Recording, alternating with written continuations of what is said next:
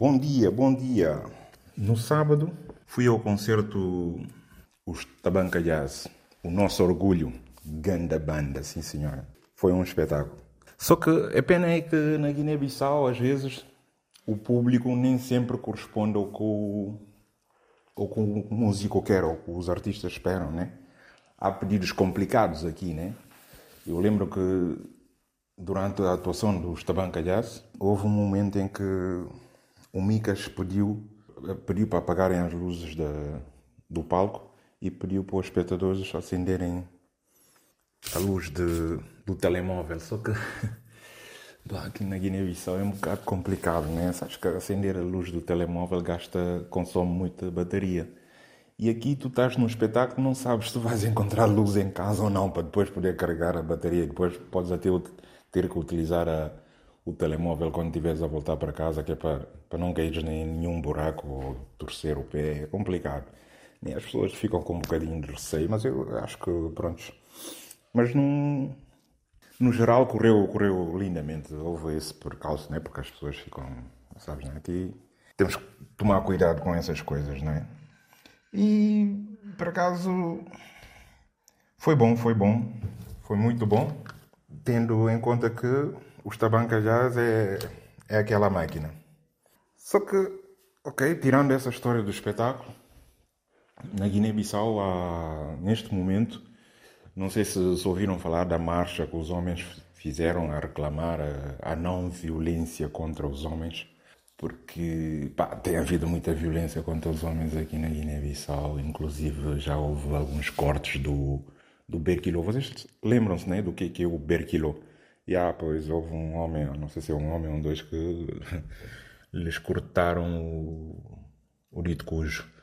De maneira que isso teve as suas consequências. Está uh, difícil para as mulheres cozinharem agora aqui na Guiné-Bissau. Está muito difícil. Porquê? porque têm que cortar eh, a carne ou o peixe, têm que preparar, preparar aquilo à, à mão nu, né? sem, sem, sem nenhum utensílio. Porque os, os homens, tudo que é faca que têm dentro de casa, os homens lavaram e foram deitar, é, esconder ou sei lá, meter um fogo. Mas não há facas agora em nenhuma casa em Bissau. Não há facas, de maneira que as mulheres têm estado a cortar a cortar ou a tentar eh, preparar a carne, ou separar a carne e o peixe com a mão mesmo, tem que ser com a mão, porque os homens não, não querem ouvir falar de facas. Está difícil né, essa, essa história, né? E por acaso também, voltando ao concerto, o, o Binhan também que atuou no concerto grande de música guinense, contou-nos uma história de, de, de um amigo dele que correspondia com um americano na internet às tantas, o americano ficou curioso e decidiu vir conhecer a Guiné-Bissau. Veio conhecer a Guiné-Bissau durante o passeio, até perguntou se, se, se, era aqui, em Bissau, que era a cidade principal da Guiné-Bissau, a capital, digamos assim.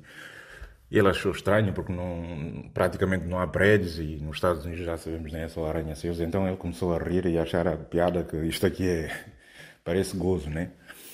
Depois ele voltou para, para os Estados Unidos. Um mês depois convidou o guineense para lá ir. Conhecer, né? E o guineense foi quando chegou.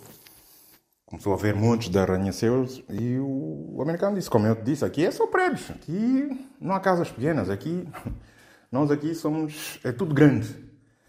Então tiveram a passear, de repente entram num beco e encontram uma casa bem pequena. Aí o guineense começou-se a rir, até caiu no chão, a rir, a rir. Não parava de rir.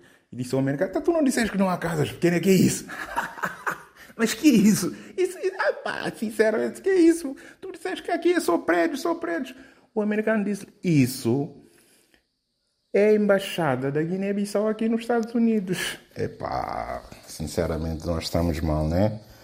Até para a semana.